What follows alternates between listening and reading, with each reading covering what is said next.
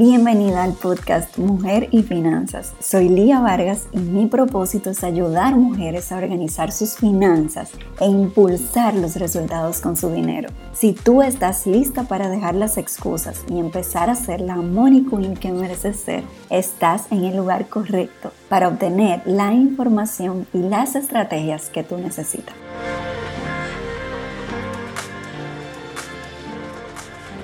Bienvenida, bienvenida a este sexto episodio ya del podcast Mujer y Finanzas. Y el día de hoy grabo en la hora de casi almuerzo, así que ya saben que los vecinos están activos preparando su comida, pero no quiero dejar de compartir este contenido y de aprovechar este momento de siesta de mi hijo para grabar este episodio. Y hoy quiero hablar de un tema que veo en muchas asesorías y que tiene que ver con la dependencia económica en los padres. Este tema es muy amplio, pero creo que es importante traerlo al podcast y trataré de abarcar algunos puntos importantes que yo veo con mucha frecuencia. Uno de, de estos puntos es el caso de cuando dependes por mucho tiempo de tus padres, incluso en la vida adulta. Y en nuestro caso de América Latina esto puede ser muy común.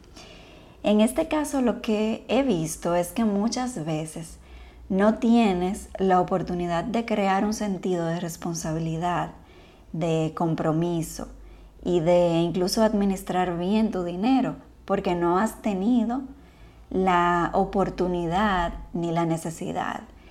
Y posiblemente en algunos casos la dirección tampoco, o sea, la educación financiera y demás.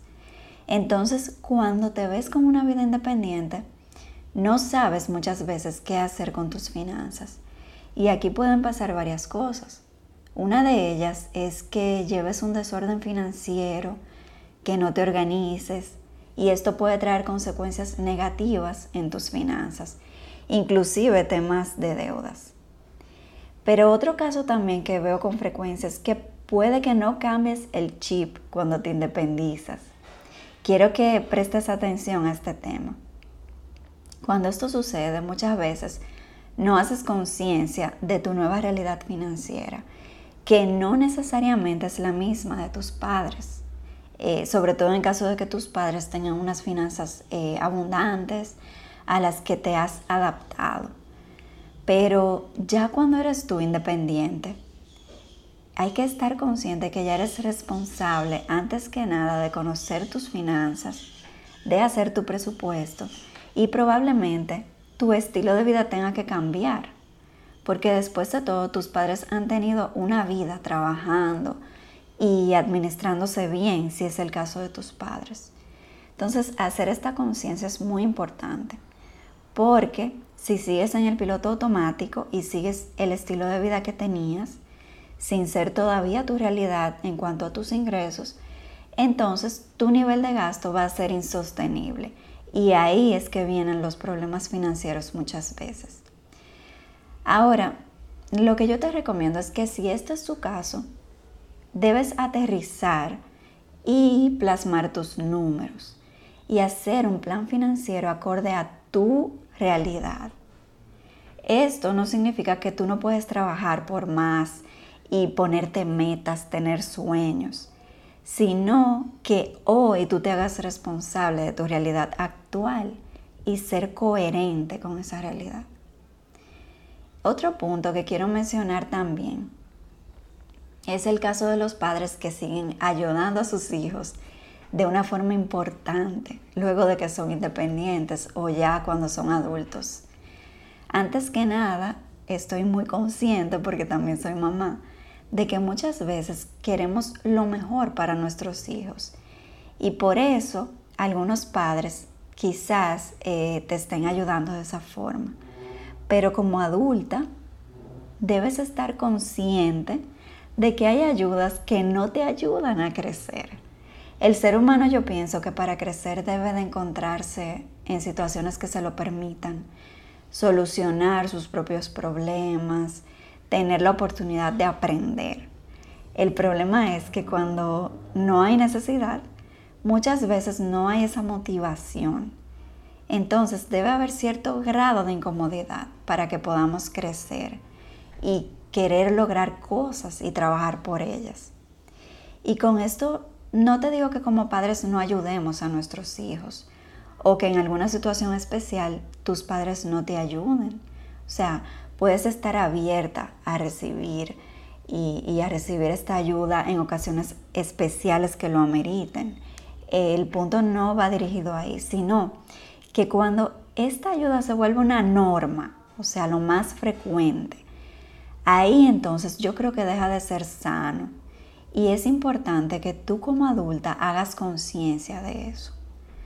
Como mamá, a mí me pasa, por ejemplo, que mi hijo es pequeño y muchas veces quiere hacer algo que no le sale a la primera y yo lo veo frustrándose, pasando trabajo y para mí sería muy fácil ir y resolverle su situación y ayudarlo o hacer lo que él quiere hacer por él. Pero yo sé que si le doy el espacio que necesita, él lo puede lograr o al menos puede seguir intentándolo hasta que lo logre. Y mi trabajo como mamá no es resolver todos sus problemas, ni hacer, que las, ni hacer las cosas por Él, sino yo pienso que es justamente enseñarle, acompañarle y darle el espacio en cada etapa para que Él vaya logrando y solucionando situaciones por sí mismo e ir aprendiendo. Esto es un trabajo como padres que debemos de hacer día a día, esa conciencia. Hay padres que quieren seguir protegiendo a sus hijos, incluso en la edad adulta, es su forma de, demostrar amor o preocuparse por ellos. Y eso yo lo entiendo, porque lo hacen con la mejor intención. Pero ya cuando somos adultas, nos toca a nosotras mismas darnos cuenta de qué es lo mejor para nosotras. Y lo mejor no siempre es lo más cómodo, porque en la zona de confort no se crece. Así que te toca a ti aprender, buscar herramientas y poner los límites necesarios con amor para tomar el control de tu vida, inclusive de tu vida financiera. Yo conozco, por ejemplo, muchos casos de éxito, personas exitosas. Y, a nivel financiero, sí, pero cuando hay un éxito a nivel financiero de una persona honrada que está comprometida con una misión, esto va más allá de las finanzas. Estás sirviendo, estás impactando y esto te trae mucho gozo a tu vida. Entonces, estas personas eh, de las cuales conozco casos, justamente han tenido una necesidad. Y, claro, esta necesidad acompañada de visión, porque muchas veces necesidad por sí sola se convierte en victimismo. No, una necesidad y acompañada de una visión. Y si tú no tienes esa necesidad muchas veces, lo que puede pasar es que te puedes quedar en la zona de confort por mucho tiempo. Y déjame decirte una cosa, eh, puede que a ti te toque decidir por ti misma, salir de esa zona de confort, porque puede que tus padres no tengan esa conciencia y con amor te quieran ayudar quizá más de lo que a ti te conviene. Ahora, este tema tiene una implicación incluso más allá cuando se trata de matrimonios. El autor Ed Young, por ejemplo, en, en su libro Los 10 Mandamientos del Matrimonio, hace referencia a Génesis 2.24, cuando dice, dejará el hombre a su padre y a su madre y se unirá a su mujer y serán una sola carne. Desarrollando el tema el autor de lo que implica dejar a padre y madre.